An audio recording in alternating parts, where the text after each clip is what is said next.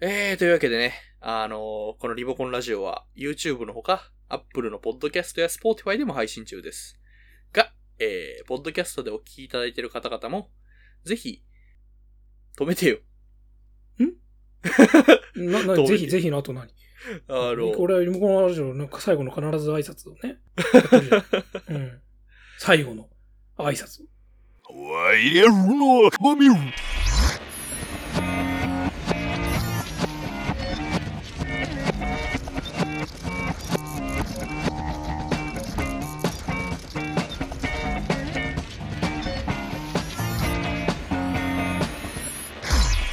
モコンラディオはい。ということでね。あのーいやね、演出なんか考えたんですよ。なんか逆再生しようかとかなんかいろいろ考えてたんですけど、これが限界でした。やっぱ、このね、逆にするみたいなので、面白おかしくするっていうのはやっぱり相当なアイディアがいるし、クリストファー・ノーランってすげえよ、やっぱ。いや、本当にね。っていうのが、いね、今、お聞きの方もね、この寒さを感じることで、こうね、ノーランの凄さがこう浮かび上がってきたかなって。それを僕たちは狙って今やったんです。バカ野郎、狙ったとか言わないの。俺たちは犠牲になったんだよ、これ。まあとにかくこういうね、あの、逆再生とね、純再生というかね、まあ、カセットの A 面と B 面みたいなやつを、これ今の子に伝わらないか、あの、実写の映画でやるってすごいんすよっていうね。というわけで、今回は、まあ前回になってんのかなあの、クリストファー・ノーラン監督会から引き続きまして、現時点でのクリストファー・ノーラン最新作、テネットのお話でございます。あの、前回のね、ノーラン特集は、まあまあがっつり話したはずですが、いやーでも、あれはすべて序章に過ぎなかったです。今回のテネットの話、すべてにつながるから、もし逆に、このテネットの話から聞き始めようという方は、ノーランの話を聞いてからの方がそう。分かりやすいかなと。あの、かがせさんから座組が送られてきた時に、俺はこれを全部語らないとやっぱりテネットの話はできないっつって。うん。大前提でしか。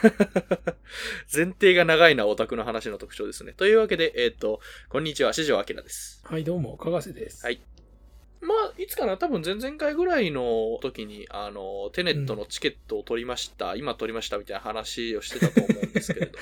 そう。まあ、それで取って見てきましたっていう感じですね。そう、我々は見に行ったってことですけども。はい。えっ、と、俺はだから、えっと、初日の0時の回、0時からまあ2時半ぐらいの回で、うん。見て終わりですね、現在。1回しかまだ見てないです。なるほど。自分は、その日の朝の8時ですね。朝8時のうんうんうんをまず見に行って、本当は俺は池袋のレーザー IMAX で2回連続で見たかったんですけど、あまりにもチケットが取れなかったので、でももしかしたら逆に穴場になってんじゃねえかなと狙って、俺は日比谷のね、丸の内ピカデリーのドルビーシネマでもう一回見ました。ほうほうほうほレーザー IMAX はあと、あのね、その前々回のリボンラジオで、あの、俺が悲鳴を上げてたように、本当にね、これね、いい席が取れなかった。まあ、結果として良かったんだけど、あの、ドルビーシネマは逆にすげえ見やすいところで撮ったから、ううんうんうんドルシネマあそこいいんですよね。なんかちょうどコンパクトな感じで。そうそう。だから浴びるように、うわーって見た1回目と、すげえ冷静に、ふむふむって、なんか試写室で見るかのようなノリで見た2回目っていう、すごい対照的な。まあまあまあまあまあまあまあ、オタクがよくやるやつです。あの、箱自体それに合ってて、うんすごく良かったですね。でね、テネットさ、まあ、なんだろうな。ここでは一応、まあ、ざっくりした、うん。ふんわりしたレビューは語るけど、うんもう何を話してもネタバレになりそうじゃんっていうことで、予告の時点でなんかそんなに内容も出てなかったですしね。そうそう。だから、それはね、今からネタバレするぞ、こらって宣言して後に全部言います。うんうんうんまずはね。今はふんわりした話を、最初にちょろっとだけやるっていう感じでいこうかなって。ということで、どうでした？アキラさん。まあ、そうっすね。あの、うん割とほら、えっ、と、ロジックの部分とストーリーの部分とあるじゃないですか。うん。そのロジックの部分とそのロジックを応用したストーリーは、俺すごい良かったんですけど、まあなんかちょっとキャラクターの描き方がちょっと言いたいところはありつつ、まあまあでも全体的にすげえことやってるっていうのがまず大前提としてあるんで、まあ楽しめましたねっていうぐらいの温度です。ほうほうほうほう。なるほど。多分ね、俺、僕、僕、俺？俺は個人的には。アイデンティティが崩壊するぐらいなんですか？そう、あの、クリストファー・ノーラン、本当によくやったっていうか、ついにここに来れたねって感じ。ああ。何？超上から目線、今。来れたねって。えこれね、慣れたんだねって究極の力を持つ者に。バトルクスズネタじゃねえか。この前のノーラン特集会で話したことなので言うけど、ノーランは基本的に騙し絵がやりたい人だ。映画で。うん。映画を騙し絵にしたい人だって思ってたって意味だと、もう完全に一番成功してるぐらい。ついにこれで完全なオリジナリティですし、なおかつもう、これじゃあ、俺もノーランみたいなことやろうって真似するバカはいねえと思う。っていう、なんか、昔のなんかいろんな作品とかにちゃんとリスペクトしつつ、とか、おだね、とかをリスペクトしつつ、なんかその自分が本当にやりたい、まあオリジナル SF というか、まあ、うん。ニュージャンルとまで言うと強いけど、制作費2億ドルで、うん。しかも全体の VFX ショットが200以下とかだあの、200以下ってし死ぬほど少ないからね、数字としては。ね簡単に言うと、スター・ウォーズ新三部作って VFX のショットがあの、よ3000とか。まあ、あれは使いすぎなんだけど。200以下ってお前、お前って。なんか、それも、それもやらなかったのもうね、ほとんどね、両手縛ってと、あの、戦ってるみたいな、そういうノリですよ。バカなのかって。うん。で、でも、あの、騙し絵というか、見てる間、なんじゃこりゃって、はははって思えるようう。なん映画っていうものをひたすら追求してくれたっていうことで、で、アキラさんの言ったように、キャラの確かに描き方ではいろいろ賛否は分かれるだろうなって俺も見てて思ったけど、うん俺は逆にそこすらも、キャラクターに話が映画ってどんどんどんどん寄りすぎてるよねっていうことに対してのカウンターにも見えた。まあ、なるほどね。うん。だから結局、それこそね、バットマンビギンズがある意味始めたことではあるんだけど、まあ、ヒーローのオリジンとか、ヒーローは、こう、これこれこういう人物だからこうだったんだよ、みたいな。まあ、さらにこれを MCU がすごく深めるわけですけど、結構超大作が、そういうオリジンとかすごく大事にした作り方をやってるわけですけど、なんか、もろ別にそれじゃなくねって、映画ってそんなんじゃなくても、そこの人がどこに行くと何かをするとか、うんそれだけで映画ってのは作れるんだよ、みたいな。まあなんか構造の映画みたいな。そうそう。で、なんでそれこそノーランの映画ずっとそうだし、うんで、そういう意味で本当に開き直ってるし、なんならインディーズでやれよ、みたいまあ、実にノーラン的なノーラン映画というかね。な。うん。だからちょっとノーラン集が強すぎる、クリストファー・ノーラン集が強すぎるから、で逆に見ながら、これもしかしたら近年のダンケルクとかインターステラーとかでハマった人は乗れないんじゃないかなぐらいに、ちょっと不安になるぐらい。うん。ちょっと本当実験映画だなと。もう大好きですよ。くらいですかね今語れるの。うん。そうですね。じゃあまあ、こっから、あの、ゴリゴリテネットのネタバレありで、あの、語っていこうかなと思いますので、あの、まだ見てない方は、まあ、ぜひ劇場でね、今へ、今ね、この、今9月末ぐらい、9月下旬かな、うんまだ全然やってますけど、そう。しかも今、あの、クリストファー・ノーランは映画館に行ってほしくてこういう映画作ってるので。うんということで、うんさあ、もういないね。あの、見てない人は聞いてないね。大丈夫だよね。リモコンラジオはい、というわけで、言うぞ。ネタバレを言うぞ。どうぞどうぞ。はい。ということで、何からいこうかな。まあ、あの、いろいろお膳立てしてるんあ、ですけど。ちょっと、じゃあ、俺先にその、あれ言った方がな、その、あそうですね引っかかったところっていうか、はあ、はあはあはあ、まあ、あの、まあ、ざっくり、あれですね、あの、エリザベス・デビッキ様演じる、あの、キャットの描写が、やっぱ結構俺は見てて、うん、なんか、要するに今回のね、ヴィランというか悪役がね、あの、自己破滅型メンヘラモラハラクソ DV 野郎じゃないですか。うん。っ。ていうところの、まあ、被害者と、かつ、まあ、主人公ってそれに対するカウンターであるわけで、うん。の描写として、もうちょっとうまくできたんじゃねえのっていう話は結構思ってて。なんで、その、モラハラ旦那的なやつをやろうと思ったんだろうねっていうちょっと疑問はあ、そうそう、だから別に、あなんのなら、なんか、その描き方がちょっともうちょっとっていうところが、主軸の話？その主人公とニール君のあれこれのノイズですらあると思ってて。なんか、うん、そうそうそうそうそう。うん、なんかその前時代的っていうとあんまり、なんか、ちょっとなんていうの？あの安い言葉すぎるけど、まあ、ステレオタイプだよね、いわゆる。うん、まあ要するにその007みたいなステレオタイプというかボンドガール的なあれを描きたかったっていうのはわかるんだけど、でも思ってる以上のこと何もしないもん。そうなのよ。しかもなんかこうほらラストの、ラストバトルのところとかなんか怒りに任せてぶっ殺しちゃうみたいなとことか、なんかそこをもうちょっと描き方次第でもっとなんか、新時代のヒロイン的な描き方。まあ、時代にそんな、時代に即すのが全部正しいわけじゃないけど、もうちょっとうまくできたんじゃないかなっていうのはすごくありますね。うん。あと、俺は、あと、それにちょっと繋がるけど、うん。俺ぶっちゃけそのセイターっていう悪役キャラは、うそれなりに面白い悪役キャラなんだけど、うん。面白い。でも、あ、普通に見たらさ、あの、明らかにただの粗暴なモラハラ旦那にしか見えないうんで、モラハラ旦那がたまたますげえ武器を手にしちゃったみたいなさ、すげえ厄介な話にしか見えないわけで、多分これね、ブレードランナーの、あの、ロイバッティみたいな役、キャラ、ああいうキャラクターでも全然この映画の悪役としては成り立ったかなって思ったんですよ。あはいはいはい。要はさ、俺はもういろいろ決まり決まってるけど、その中で俺はぶっとく生きるんやで、みたいな感じじゃん、ロイバッティ。まあ、ぶっとく生きるし、かつちょっと未来へのあこ諦めみたいなところもあるよね。そうそうそう。そう。で、俺は確かに死ぬかもしんねえけど、でもお前らよりか俺の人生の方が楽しかったからね、みたいな感じだろ、ロイバッティって言ってしまう。お前らタンフ、タンフイザーゲート見たことあんのみたいな。そういうさうん、タンフイザーゲートマウントをかましてくるやつでしょ？わかんないけど、まあまあ、でもだから、ちょっとそういう自分の、が、その、もう原因とか結果とかが分かりきっちゃってるところに閉じ込められてるうん。多分存在なんですよ、セイターって。だからこそ自己破滅型になるんだけど、でもそういう破滅キャラに描くんだったら多分ロイバッティのバランスでもよかったし、多分ね、クリストファー・ノーランなんか絶対ブレードランナー好きなんだから、うん。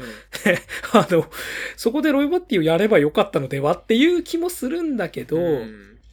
まあ、でそこをちょっとよくある007の、要は、あの、悪役とかなんかこう重要参考人的なキャラクターに対して、ちょっと女性を使って、あの、近づいていくみたいな。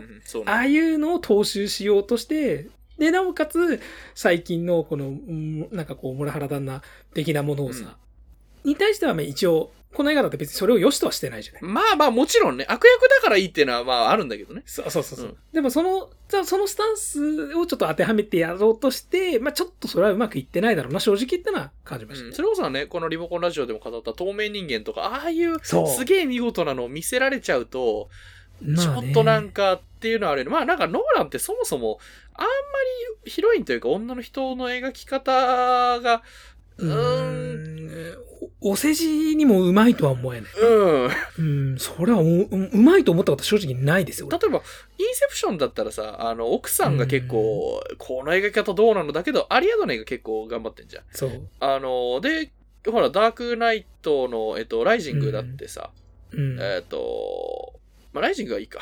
そう。いや、けどね、俺ね、ぶっちゃけ、ノーランの女性がキャラで一番魅力的だったのは、やっぱり未だに、ダークナイトライジングのアン・ハサウェイだと思う。だよね、うん。一番自立してるし、一番かっこよかったの。うん単純に。活躍してたじゃん。なんか、例えばさ、インセプションアリアドネも、なんか姉の夢の設計を私がやったんやで、みたいなうんうん。そこだけなんだよ。準備段階しかかかってなくて、あとなんかこう、すげえ、なんかやべえ、ね、ぶっ飛んだ作戦になぜかいる人みたいになっちゃった。まあまあまあまあまあ。そう。なぜかついて回る人みたいなさ、なんかすげえもったいないね。その中でさ、分かった、今夢を書き換えるねとか言ってさ、シャッとか言ってさ、夢を書き換えて敵を妨害するとかさ、なんかやれなかったのと思わない？そこ。俺すげえ、ね、インセプションもったいねえと思ったそうね。こあとほら、ダークナイトとかさ、バットマンビギンズのさ、レイチェル、ヒロインの描き方とかも、レイチャーしか レイチャーそう。まあだから本当に概念的な、まあ冷蔵庫の女的なね、概念的な話になるとそうなるんだけど、みたいになっちゃってんじゃねっていうのは結構あったかな。そう、クリスタオ・ノーランってやっぱその映画をあんまり主人公目線で見てない、うん確実に見てない人じゃないこの人って。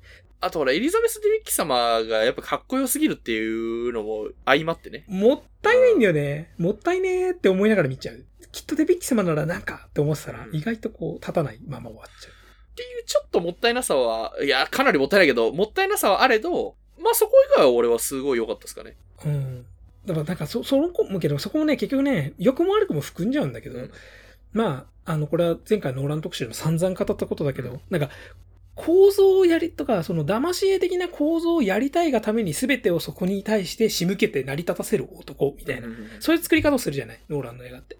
で、となると、なんか、結局 DV 旦那の嫁はああだし、みたいになっちゃう。女性科学者はこうだし、みたいなさ。うんまあね。そのステレオタイプからも抜け出せない。ノーラン自身がその構造にちょっとハマっちゃってんだよ、多分うん、だから、あの、インターステラーとかもさ、なんかアーサビーが言ってた、なんか愛はどうたらっていう仮説は確かに正しいんだけど、じゃあ、あのミッションの中でアン・ハサウェイ役に立ったかって言ったら役に立ってないんですよ。まあ、すごい、うんもったいねえんだ、あれも。もったいないですよね。そう。で、そこはもうマーフに振っちゃってんだけどさ、マーフに振るのはわかるんだけど、だって宇宙に行ってさ、ミッションやってんのあんたでしょって思う。なんか 宇宙に行ってミッションやってる人がなんでこんなに役に立たないのよっていう描き方はさ、しかもさ、アン・ハサウェイだからダークナイト・ライジングで大活躍したわけでしょキャットウーマンとしてさ。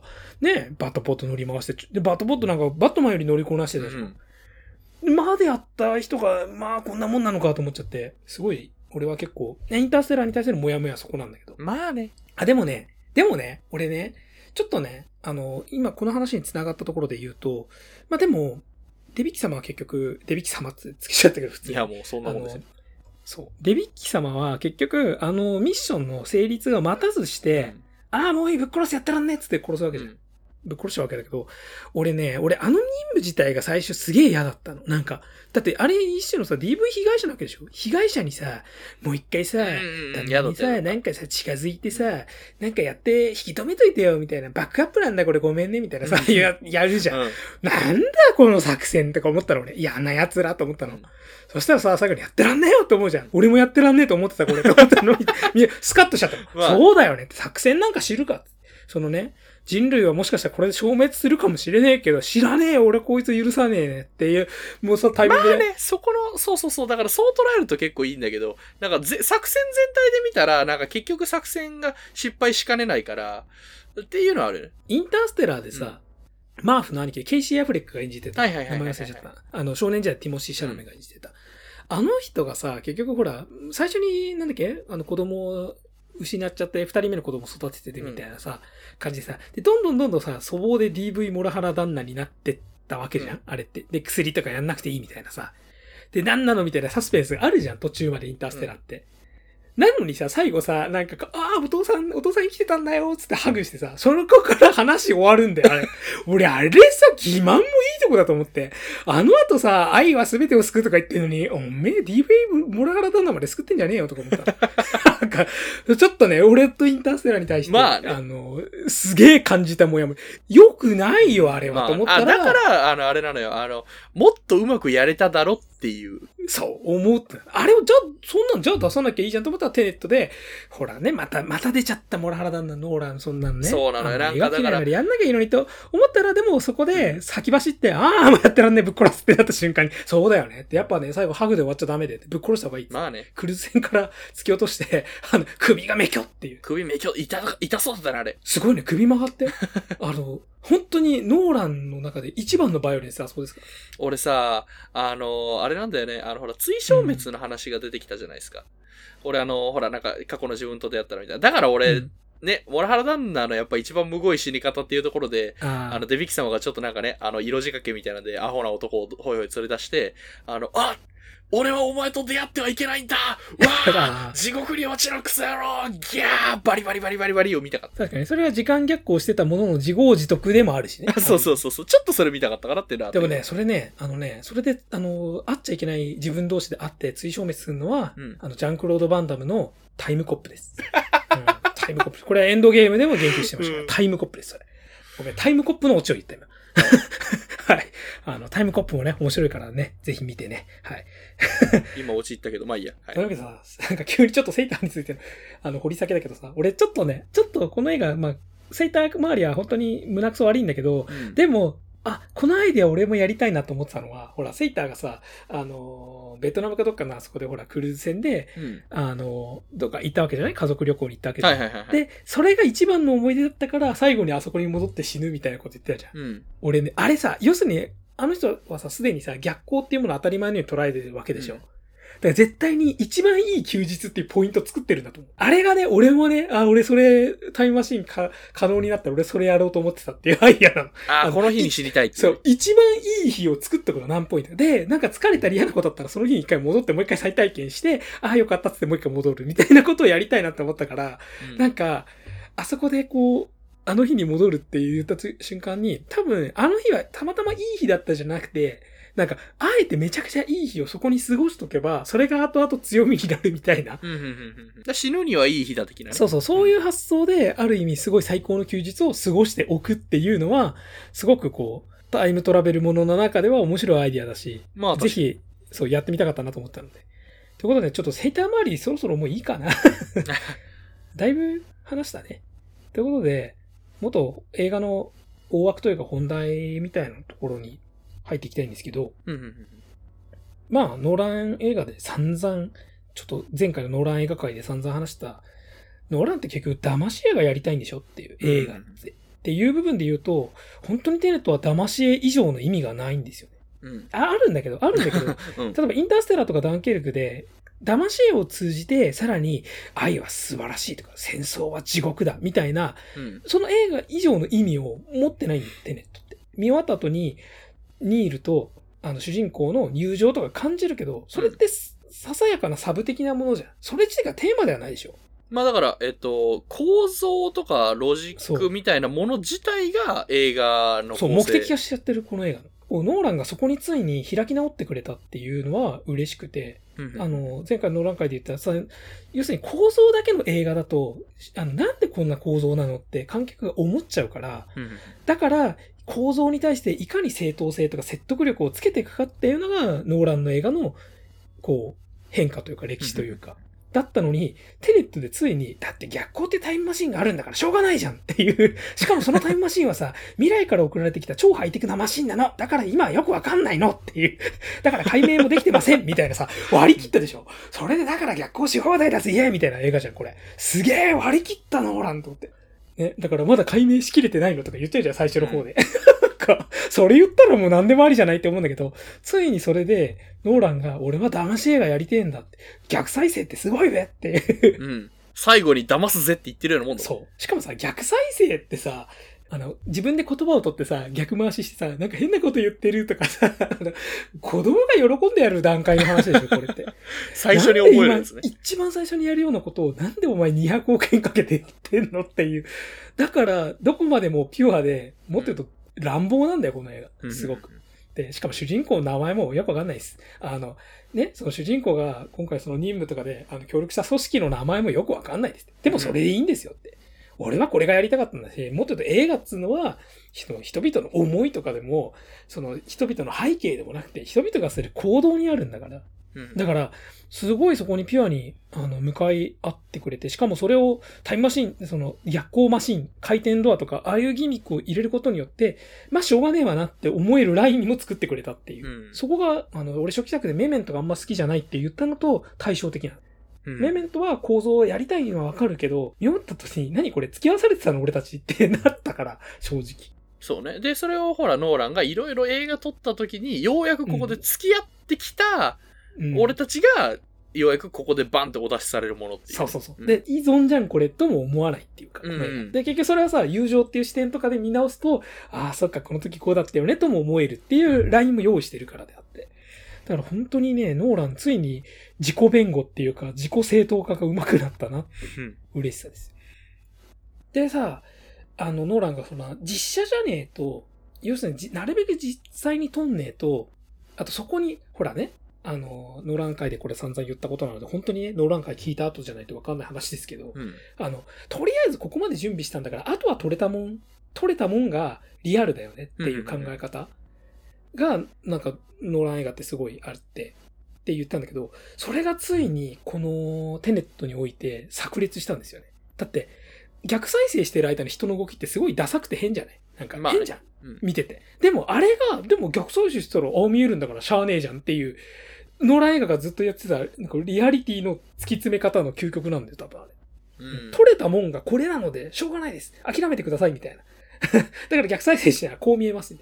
だから CG でやったら意味ないんだよ、多分。あの、なるべく実写で撮れたもん。で、撮れたものを逆回しにする。うんほら、こう見えるじゃんって。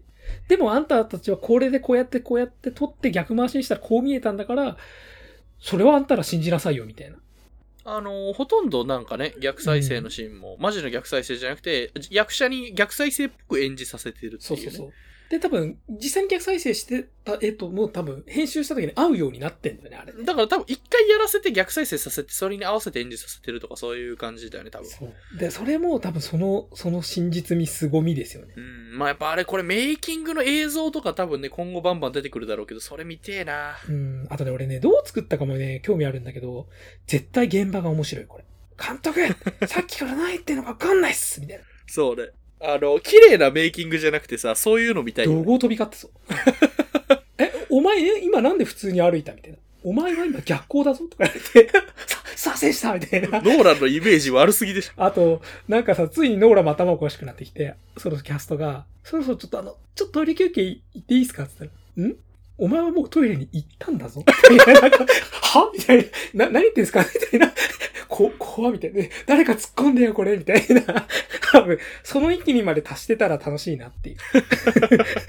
なんか、ノーラン、あの、テネット現場あるあるが楽しい。最悪すぎる。そう。で、最終的に、あの、あの、勝手にスタッフが、あの、巡行で良かったはずなのに、あの、キャストが勝手に逆で、あ、今、ごめん、逆に動いちゃったみたいあー、えーそれありな。そう。混乱してくる。自然にお前逆に動いちゃうね、今、みたいな。でやべ、みたいな。今逆だぞ、みたいな。帰るとき逆だぞ、お前、みたいな。なんか、ついに現場がおかしくなってきたみたいな。リモコンラジオこの映画さ、すごくいいなって思ったポイントが、うん。タイムトラベルものによくあるさ、うん。タイムトラベルって結局俺は、それこそ去年エンドゲームの時にタイムトラベル 死ぬほど考えましたけど、うんこう考えるとやっぱおかしいよねとか、こう考えるとじゃあこの時点でこれはどうなのみたいなのがすごくあるじゃない。まあね。この映画さ、さらっとさ、あれ良かったのがさ、最初さ、あの、セイターがさ、あの、フェリー、船の中の貨物船の中で、あの、回転ドアに入るときにさ、先にさ、検証窓でさ、見るじゃん。うんあそこに映ってるやつだけが中に入れって言うんだよ。あれ超いいと思ったの。そうね。あの、ほら、あれ、映ってなかったら入っちゃダメみたいなことをそう言うときに、あれすごい辻よかったよ褄を、そう、辻褄を未来に合わせるんだよね。うん逆再生されてる、今そこにある未来に合わせて、今映ってるやつ、映ってるやつだけが入れっていうじゃん。それで辻褄合うから合うんだよ、みたいなことを言ってるあの超理論とか好きで。あの、結構さ、うんそのほら、いわゆるこの一周目というかさ、うん。あの、過去を変えられたってことは、過去を変える前の一周目があってみたいなのをさ、無視するのってさ、結構今までのタイムトラベル映画でもあるじゃん。バックトゥーザフューチャー2とかってさ、それこそほら、もうその行動があってのうんたらかんたらで、要するに最後もう上書きされきった最終セーブデータだけが映画で描かれるみたいなさ。ああ、確かにね。なんかだからそこの点に関してはさ、テネットが混乱するっていうか、タイムトラベル映画のお約束的なあれではあるんだようん、しかもさ、テネットさ、あの、パラレルワールドに対して言及しつつもさ、どのみち、俺たちはパラレルワールドは観測し得ないんだから、考えてもしょうがないよって。あ、そうそう、もうニールが言ってたよね。あの、ニールと起きたことが仕方ないってやつ。そうそうそうそう。起きたことは起きたし、起きたっていう過去形を使うのもあれなんだけど。うん。起きることとか起きたことを統括として考えた。そうそうそうそうそう。で俺ね、その考え方が、この映画すごくいいなって思って、多分それがテネットなんですよね。テネットってほら意味として、心情って意味じゃん。うんうん要するにタイムマシンとかで考え出すと頭おかしくなってくるから、うん時間を戻したりとかって。その時に頭がおかしくならないために、じゃあどこで区切りつけますかっていうのに必要なのは心情なんだよ。うん。それがテネットって意味なんだろうなっていう。で、最終的にさ、これから主人公は俺自身が黒幕だったんだってわかるわけじゃん。うん。で、こっから要するに、この作戦を成り立たせるための準備をしていくわけでしょ、うんこれから未来に。で、それでニールと会うわけじゃない。うん。でも、その中でさ、モチベーションを保つものって難しいじゃん。頭おかしくなりそうなんですよ。そう。でも、それが多分ニールとの友情なんですよ。うん。で、それもまたテネットなんですよ。そういうテネットが必要なんだよ。頭を狂わない。そうね。で、これってさ、ライアン・ジョンソンのルーパーあったじゃない？ああ、はいはいはい。でルーパーでブルース・ウィリスと、そう、そうそう、ブルース・ウィリスそう、ブルース・ウィリスとジョセフ・ゴードン・レビット、ブルース・ウィリスが未来から来た、じあのジョセフ・ゴードン・レビット自身の未来の姿で、その話の時に、タイムトラベルのタイムパラドックスの話をしてた時に、うんこれ以上話をすると頭が痛くなるから予想みたいに言うんだよ。なんか、うんまああれは究極の逃げなんだけど、でもそこで言ったのは面白いなと思いつつ、で、それに対するアンサーなのかなっていう。まあなんか軸として持っているのがそのテネットっていうね、そう。それぞれの人々の中で信じられるもので、逆に言うとほら未来人は未来人で過去を変えたところで俺たち消滅しないって信じてるって、うんからやってくるわけでしょ？あれもテネットじゃん一つの。まあなんかだからそうだよね。タイムトラベルのお約束みたいなところに、まあ信じるものみたいな。そうそう。突き詰めて狂わないように、あの、信じられるものをそれぞれに用意しろよがテネットなのかなっていう。まあなんかいろんなね意味はあると思うけどね。あの、テネットっていう言葉自体もそうだし、それこそほら、10分と10分でさ、点と点を逆から掛け合わせてテネットとか。確かにね。うん。あれだよね。あの、ロゴの話面白かったよね。ほら、なんかテネットの最初のロゴはさ、ひっくり返ってたけど、そう。完全左右対称で作ったのにね。E も逆だったし。なんだっけ、なんかの会社。自動車部品メーカーかな？そうそうう。そうそう。で、と一緒になっちゃって、で、なんか、クリストファー・ローランがめっちゃ丁寧にさ、なんか、あなた方のクリエイティビティを尊重するし、もし変えて欲しかったら全然変えます、ごめんなさい、みたいなこと言ったら、あ、じゃあ、変えてください、つって。つらって。変えてください。すいません。つって。で、結局、テネットの普通の順のロゴになったよね。まあ、しょうがない。まあね、だから最初のあのテネットのロゴの方が確かに良かったんだよね。本当に意味を全て体現してるじゃん、あれで。あれ、あれやりそうだね。あの、ファンがさ、うんそっちのロゴでジャケット作りそうだね。やりね。スチールブックとか、違法スチールブック。そのうち俺違法スチールブックって増えると思うんだって話は今度しよう。テネットっていう、ある意味上から読んでも下から読んでもテネットですよっていう構造の中で頭がおかしくならないようにテネットが必要みたいなのがうんテネットっていうタイトルっていうさ、うんこれまあよくできたし、やっぱノーランのその、なんつうの騙し絵的な構造をやりたい映画っていう中で一番こう純粋特化でよくここまで純度高くできたなっていう部分でやっぱり面白いし。まあ、なんかいいの思いついたなって感じしますよ。うん、本当やっとここにたどり着けたんだね、お前って。お前って言っちゃった。うん。なるんだけど。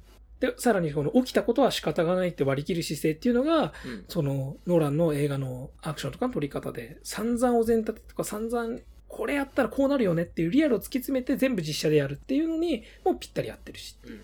だからね、すごく、なんだろう、テネットは、俺と気が合う映画なんだよ。より言うと。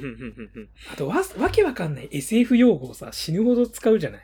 かっこつけて言うね。そう、弦楽的でしょ？あの、エヴァンゲリオンと一緒なんですよ、ノリは。ああ、わかるそ。こが好き。俺さ、一回目、特に初見時だけど、あの、中盤でその SF ギミックが明かされてから、あの船の中で説明が入るじゃん。うんじゃあ今から物理学の講義だとかって言うじゃん。もうあのくだりも脳汁ドバドバです。あ、楽しいって一緒やっててくれと。あの、あれだよね、あの、観客がさ、なんか結構もう、割とその、大体その逆光とかのあれを把握してきた時点でさ、デビッキ様がさ、鳥が逆に飛んでんだけど、みたいなことを言うからさ、あの、おーなんか解説タイムだってなるよね、そう。俺ね、SF 映画の、あの、これは、S、あの映画のあるあるみたいなやつで言ったかもしれないけどさ、うんそうそう。ああいうわけがない説明とか始まるのは大好きやん。わかる。だから俺 SF 映画の一番醍醐味は説明だと思ってる。あの、主人公たちが勝手に納得をするし説明をし合う場面がうん最高に楽しいから、俺ね、ファンタジー映画が乗れないのそこなんでね。説明しないじゃん、ファンタジーって。まあね。あ、俺がね、一番乗れないっていうか、俺が一う番ん苦手、嫌いとまで言っちゃうとあれだけど、あの、説明とさ、ロジックがついて、その世界のさ、仕組みとか構造みたいな、なんか、うんどういうルールで戦ってるのか、どういうルールがでこの現象が起きてるのかみたいなのをさ、説明するはいいんだけど、なんか最後の方でさ、急にルールが破られたりさ、されるとすげえ嫌だ。それを言ったんだったら、お前ら自分で言ってることと違うね、みたいな。なってくるやつね。そう。で、まあ、テネットはそれもなるべく起きないようにしてるじゃない。そこがすげえ好き。なんかだからその、エモーショナルなことによって、その奇跡が起きてルールが破られたみたいなのを丁寧にやってくれるなら別にいいんだけど、なんか雑にルール破られるとすげえ嫌な。うんそう。あと、分かってなかった新ルールが発見されるみたいなね。あ、そうそうそうそうそうそうで、インターステラーってそれじゃない？いわば。うおーここにさらにこんなルールだったんだってなるっていうさ。最後に新ルールが発見されて終わるみたいな映画だけど、なんか、そうそう。じゃなくてね、なんか、この映画、あるよね、そういう映画あるんだよ。なんか前半で言ってることと後半で言ってること、お前ちげえだろと。あだからマジの後出しじゃんけん。そう。俺それ信じて乗ってったのになんだお前と、え、なるじゃん。あの、その意味で言うと、まあこれはルールじゃないんだけど、俺は送り人が好きじゃないっていう話なんですけどね。あとはこの意味で言うと、ウィル・スミスの出てたの、ハンコックって映画。あ、韓国うん。あれの前半と後半が違わねって。あれ違うね。ね。いや、俺前半の話の方が面白いと思ってたのにな。俺も俺もなんかそっちで求めてたらなんか後半で全然、あれそういう話になるのみたいな。そう、俺ヒーローマネジメントの映画でよかったじゃん。うんなのにさ、ヒーロー、ね、ヒーローをプロデュースみたいな話かなと思ったらさ、後半さ、実はあってはいけない二人だったみたいな話なんだよそうそうそう。はってなってきて、別に俺その話興味ないんだけどって思っちゃって。なんか。まあ、テネットはその意味だと、本当に、最初に言ってたルール通りだぜ、みたいな感じ。まあルール自体の映画みたいなもんだ。そうそうそう。だからさ、前半さ、ワーナーブラザースのロゴが赤い色で始まるじゃん。あー、これ絶対なんかあるぞと思ったらさ、最後青で終わんの？ほら見ろ、みたいな。やったーみたいな。やったぜ、ノーラン、みたいな。で、あれはさ、結局、インセプションでさ、はいはい、はい。エンドロール、あの、流れるじゃない？あの時にさ、あの、エディット・ピアフのさ、水に流してがさ、うん。あの、流れてさ、要するに、あ、この映画自体もそろそろ起きろよって言ってんなって思ったら、それがだんだんスローになってて、てーん、てーんってさ、半筋場の音楽になって終わんじゃん。うわーってなるっていうさ。ノーランやっぱり特殊演出みたいなの好きだよそうね。。でね、ノーランで、お前らも俺の映画という中の夢におったんやで、みたいな感じでしょ、インセプションの終わり方。やっぱりでも、あのそこでノーランのドヤが、ほら、どうや、どうやった楽しかったやろみたいなー。そうそうそうそう。ああの感じが俺は憎めなくて好き。うんだからね、テネットなんかほんとノーランのドヤ顔を炸裂しまくる映画だよね。確かにね。はい、はい、一ドヤ顔見えました。だからさ、冒頭でね、あのーオペラハウスのシーンあんじゃん。うんオペラの。あの、で、超弦から始まるじゃん。ルールーとか言ってやってたらさうん、うんうんうんあれさ、IMAX で見ると特にわかるんだけどさ、最初さ、あのー会場の入り口から会場を撮ってんだよ。だから会場の入り口だからさ、上下があるじゃない？うん会場の入り口自体にはドアだからちっちゃい。で、あの入り口だから。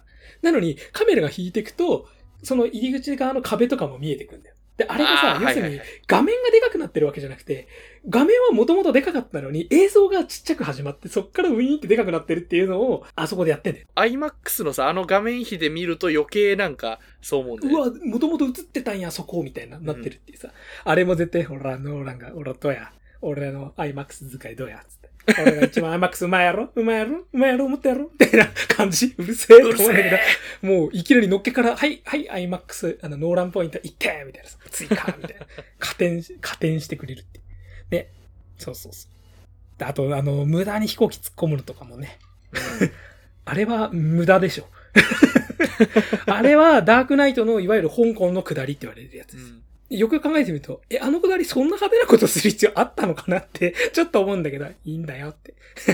でも、飛行機で本当にね、倉庫に突っ込むのを飛行機で本当に撮っちゃったって。他の人やらんやろまあその辺あれだよね。結局あの、エンタメ映画の人というかさそうそうそうそう。うんだからさ、今回もさ、あの、中盤のカーチェイスの、逆光カーチェイスの前の巡航カーチェイスの場面あるじゃない。うん。あの場面でさ、あのーそのアルゴリズムとよ、プルトニウムと呼ばれていたパーツをさ、あの、積んだトラックを、よし、じゃあ挟み撃ちにしようっつって。まあ、その挟み撃ちっていうのが後でその時間攻撃作戦ってやつにかかってくるとは思うんだけど、うんあの、意味合い的には。でも、挟み撃ちにしようって絵がさ、まんまワイルドスピードなんだよね。あれすごかったよね。ワイスピじゃねえか、おいって思って。なんか一作目のワイスピアしかも。車でこうね、4, 4方向の車で挟んで潰して。で、上屋根バリバリって開けて、なんかスパイダーマンホームカミングみたいな感じで。。しかもワイルドスピードであれ DVD プレイヤー盗んでた頃の話やで、あれ。うわー、クリストファー・ノーラン、マイケル・ベイ好きって言ってたけど、ワイスピも好きだったんだって言って、俺はすげえもう胸が高鳴っちゃった。なんか、なんかワイスピっていいよねって言いながらやってる感じ。あそこ、速い車を用意しろとか言うじゃん。もうワイスピじゃねえかと。なんかでかくて速い車だよね。そうそうそう。もうマジワイスピであのミッション前に必ず言うじゃん。ああいうこと。今回じゃあこういう車を用意しろとかよく言ってるやつや、これ。つって。バカじゃねえのと思いながら。だからね、もうほんとピュアなんですよ。ピュアだからこそ逆にそのステレオタイプに割り切っちゃったキャラクターとかがいたりして、うん。そこはちょっと乱乱雑に感じてしまうっていう、そこもあるんだけど。まあね、でもあのさ、今回のその、まあギミックの、うん。あの曲地として生まれたキャラクターっていうところでまたちょっと話は違うんだけど、うんあの、ロバート・パティンソン演じるニール君がさ、よかったね。なんかあのーうんさっきエヴァの例えが出たけど、ちょっとさ、渚薫的な魅力というかさ、まあ、すべて知ってるからこそ君に近づいたんだよ、みたいな感じの、ね、そうそうそうそうそうそうそうそう。あのーだから吹き替えの石田明とかでもいいんだけど、あの、パティンソン君がさ、あれなのよ、あの、えっ、と、あれ、ハリポタの時もそうだったんだけど、あの、桜井貴弘がやってんだよ。だから、はあはあはあおー吹き替えで見たいと思って。そのまま、もしかしたらパティンソン版バットマンも。そう、だからパティンソンもバットマンがどうなるかわかんないんだけど、うん。ん、あの、普通に桜井貴弘でいいんじゃないですかね。単純に人気もあるし、まあ、感じにも合ってるし。なんかさ、ロバート・パティンソンって、もともと有名になったのが、その、ハリー・ポッターの炎のゴブレットだっけ？炎のゴブレットですね。それと、あとトロ、トワイライト・サーガじゃん。トワイライトトワイライトシリーズでしょ。そう。だから、あの辺で来たから、もっと重厚な映画っていうか、その、あと、こう、まあ、この言い方はちょっとあれだけど、あえて言ってしまうと、男臭い映画みたいなやつのイメージってちょっとなかった人なんだよね。まあちょっとイケメン。ン君みたいなイメージでしたね。そうそうそうそうそう。なのに、ここに来て、結構ノーランの映画で、しかも完全にブロマンス的なうん。ものを象徴するキャラクターでもあったわけで、その辺でやって、で、ね、アクションとかも魅力的でってやってさ、でそうすると、次のバットマンへ、うんほら、この人がやるバットマン見たいでしょっていう、バットマンへの完全なプロモーションになってて。なんかいい感じのその監督がその使い方というか、そのなんだろう、いわゆる、いわゆるイケメン君をいかにボコボコにするかみたいな。うんで、さらにさ、これをさ、バットマンをかつて撮った監督が、次のバットマンへのうまい、華麗なパスをしてるようにも見えて、まあね。ちょっと、そう、そういうコンテクスト的な熱さもあって。いや、ノーラン。だってほら、あれでしょ？テネットの現場で、ちょっとあの、お休みいただきたいんですけど、ちょっと、もにょもにょ見てたら、あれでしょ？バットマンのオーディションでしょ？行って きなよってノーランが言ったっていう。なんていい話なんだ、これっつって。あ、お前が次のバットマンか、ふふ、みたいな。なんかお前レジェンドライダー枠みたいになってるぞっていう。ノーラン自身が、ちょっとレジェンド枠だっていう。確かにね。えー、だからニールくんとあの、主人公、誰だろう、うん吹き替え。俺、ちょ、どうだろう、小野大輔とかいいかなと思うんですけどね。あー、なるほどね。まあ、それはどうでもいいや。はい。で、あとは、あれだね、これは、ちょっとね、あの、ちょっとここまでいろいろキャッキャしてたのに、ちょっと批判的なことを言ってしまうんですが、うん。うん、あの、ジョン・デイビッド・ワシントンはね、あの、しね、名前もないキャラクターで、実は背景のドラマも持たないキャラクターで、で、最後まで見ると、これからあの人は背景とか原因となるドラマを作っていく人だってわかるんだねうん。先に見せられたのが結果だったっていう、順番が逆だったから、中身がないように見えたんだって、うん。見せられてたんだっていうのが、まあ、構造上わかるから、いいんだけど、にしても撮り方が暗いんですよ、顔の。まあちょっとわかりづらい部分があった。そうなんだよね。顔、まあまあ、あえてやってんのかもしれないけど、ちょっとなんか、顔のなんか詳細までわかんないというか。そう、ちょっと当ててやれよ、照明っていうう。ん。うん、なんか、そこが主人公、まあでも、それだからこそ主人公が一種その、何でもない人に見えるっていうのもつながるし、うんなおかつほら逆行してる最中に顔がバレたりしてるのもしづらいようにみたいなさ、特にマスク被っちゃえば見えねえしみたいなう。ん。そうそう。そういう意味付けにもなってはいるんだけど、ちょっとそこは、それこそあの、最近のあの黒人俳優をハリウッド映画で使うときに、確か照明とかをすごいさ、か当て方をどう気にするかみたいなのをすごく自覚的になってきてるっていうなんかね、言ってたりするもんね。そうそうそう。あるから、ちょっとそこの波にちょっと対しては乗れてないのかなっていう部分は感じてしまったから。まあ、でもそれが映画内で機能もしてるっていう。まあだからその、さっきのね、ほら、あの、モラハラ DV 旦那みたいな話もそうだけど、まあなんかもうちょっとさ、別になんか、なんかだから、ノーランだったらうまいこと乗れると思うのよ。って思いたいっていうのもあるけど。だから全体構造のためのやっぱ全てのキャラクターがパーツなんだよなってういう。ん。そう、それ良くも悪くもなの。で、俺はぶっちゃけ映画を見るときに割とパーツだと思って見る方なの。まあね。そう、俺全然主人公に共感とかしないから。まあ俺もだから俯瞰で見るよ。だから同意はするけど共感はしないじゃん、別に。うん主人公やってることはわかるよ。うん、わかるわかる。やればみたいな感じで見てんの。だけど、どういう話かが見たいわけじゃん。どういう、あとどういう映画だったかな、どういう作品だったかなって最終的に見て、あーって思いたいから、別に主人公がその時どう感じたかっていうのも、その映画の構造の中の一部でしかないぐらいの思ってるから、そう。別にそこはって思うんだよ。なんだっけ、船の中だっけ？あの、ベルト外してさ、あの、カフスボタンみたいなのベルトの穴にパチンってやってとかさ。ああの辺とか別にさ、デビッキさんに共感とかしないし、俯瞰で見れるけど、あれちょっと、ねえ、痛くね？まあ、まあ、あれはね。そう、あれやるんだったらさ、うんまあまあまあ、なんか、それを言うとざっくりだけど、あれやるんだったら最初の方のさ、主人公がなんか、うんなんかめっちゃ拷問されるシーンとかもさ、ああ、確かにね。うん、もうちょっとなんか、バッチリ見せてくれていいんじゃないのと思ったそうけどね。。歯抜いたの分かりづらいよね。う。うんん。なんか、後からほら、お前の歯も直しておいたぞとか言うからさ、歯抜けてたんだって分かるけど、なんか何の拷問を受けたのかよく分かんないね。まあ、そこもね、あの、ノーラン映画あるあるだけど、え、今何が起きたのみたいな。とかはまああるけどね。あのーこの映画をさ、最後見終わって、最後まで見終わって、うんで、さらにほら、ニールが、実は、ね、あの子供だったんじゃないか説とかもあるじゃないですか。まあ、あのあれね、あの、キャットの子供だったんだない、じゃないかみたいな。まあ、俺、それあれなのよね、あの、うんアイアンマン2の少年、ピーター・パーカー説と一緒でさ。要するに子供が出てきたらこじつけちゃうみたいなとこあ、そうそうう。そうそう。だから、あの、そそうそうだったら熱いし、多分、それでもそんなに矛盾は出ないんだけど、まあ、なんか、そうとは言い切れんよね、みたいな。なんか、そうとは言い切れんけど、そうかもしれんよね、みたいな。なんか、だからその、いいファンフィクの域を出ないでいいんじゃないかな。この映画はそこまで言い切らなかった理由が、うんもうそうなんだよ、多分。まあそうかなって思うぐらいに留めといてよねってぐらいでま、あまあまあね、うん。あとは楽しんでみたいな感じで、ちょっと放置してるというか。うんでね、でもそこまで見たときに、俺本当にさ、ノーランの映画を見てまさかこの映画を思い出すとはって思った映画が一本あるんですけど、まあ、同じ映画のことを思い浮かべてるとそ思うけどう。。福士蒼太と小松菜奈主演の、僕は明日昨日の君とデートする。これね、2、3年前の恋愛映画かな。うん3、4年ぐらい前かな。友達から意外と面白いよってお勧めされて意外と面白かったんだけど、うん。これもちょっとほらタイム SF ファンタジーみたいな恋愛ものじゃない。でさ、あのね、テネットが今回一回見て結構わかり、わからなかった。どういうことって言ってる人があの多く見られるけど、頼むから僕は明日昨日の君とデートするだけ見てくれって。これ見とくとめちゃくちゃわかりやすいと思う俺。本当に。まあねああはいはいはい、そういうことねってなるじゃん。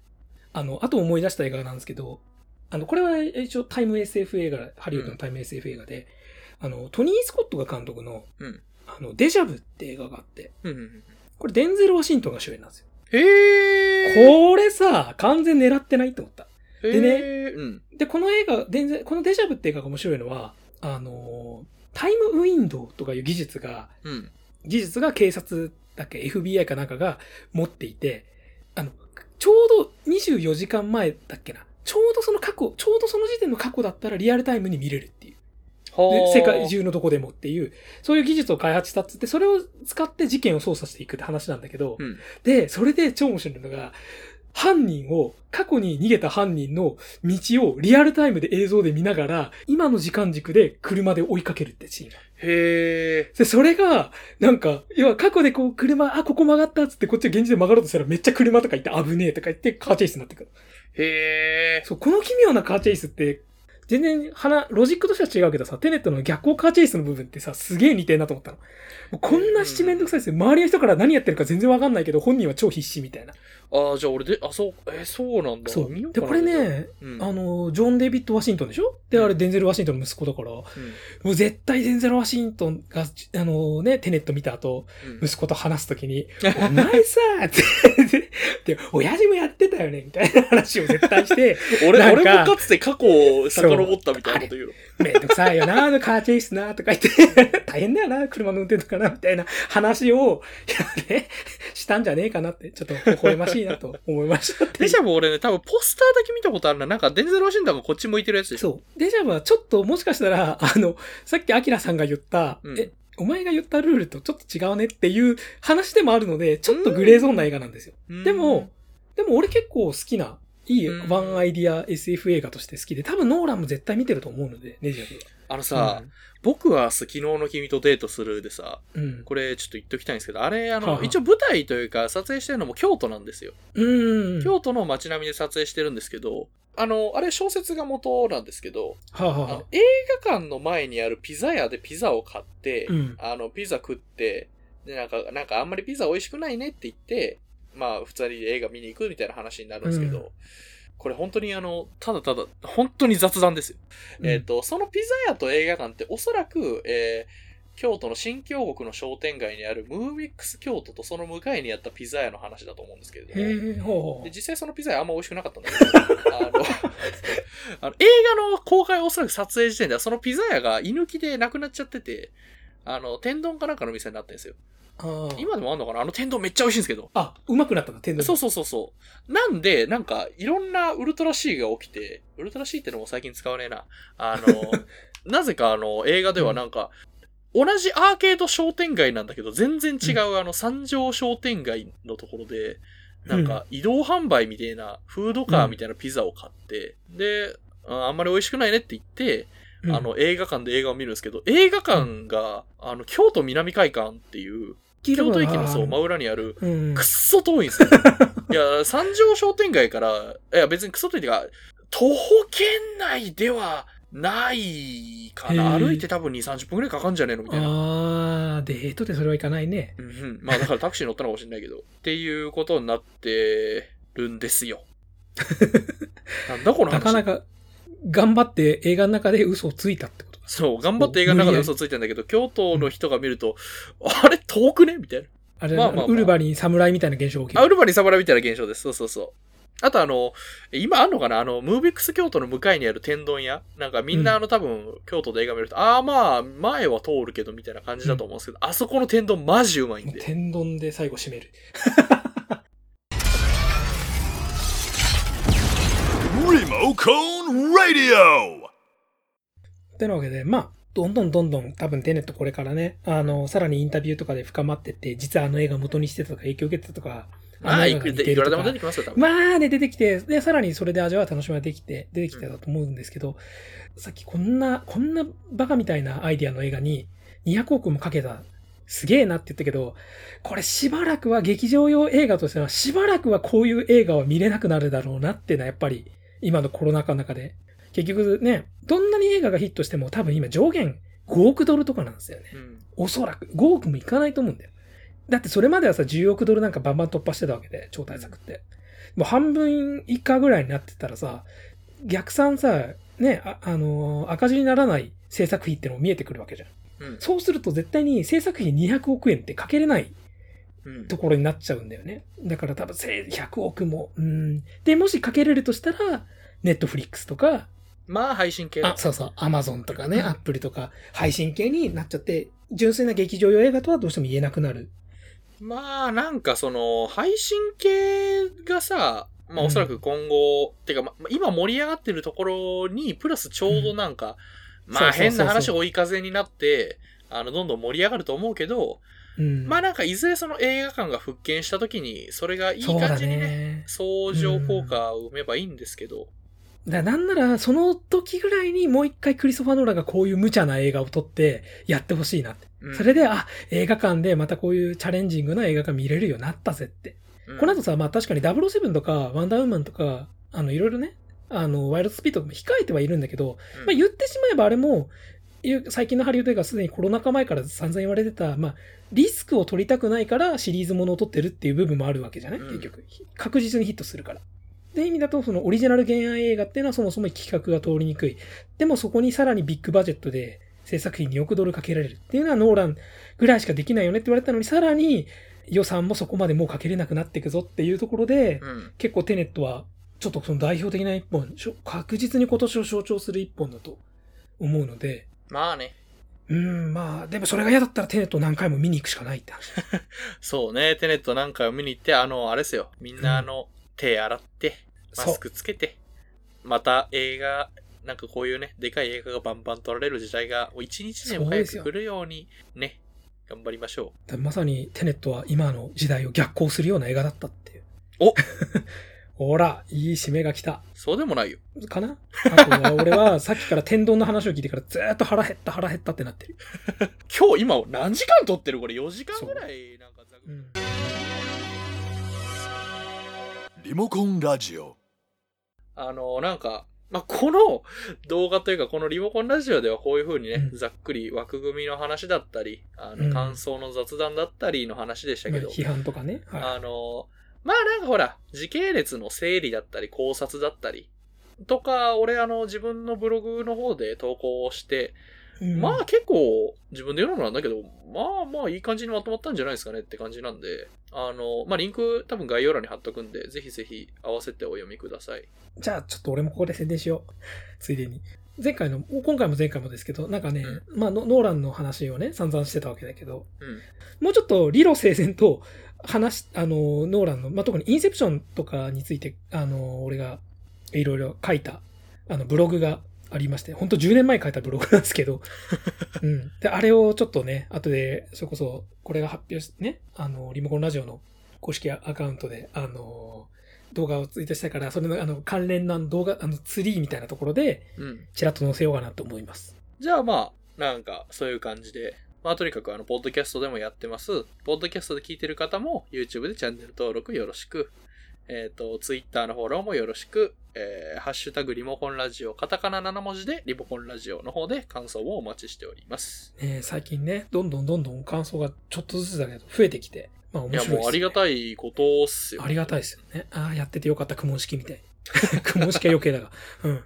まあ、そこで因果が逆転するんですよ。俺たちはすでにリモコンラジオってものでやったが、なんでやってるのだろう、リモコンラジオって思ったら、あ、書いてくれてるよ。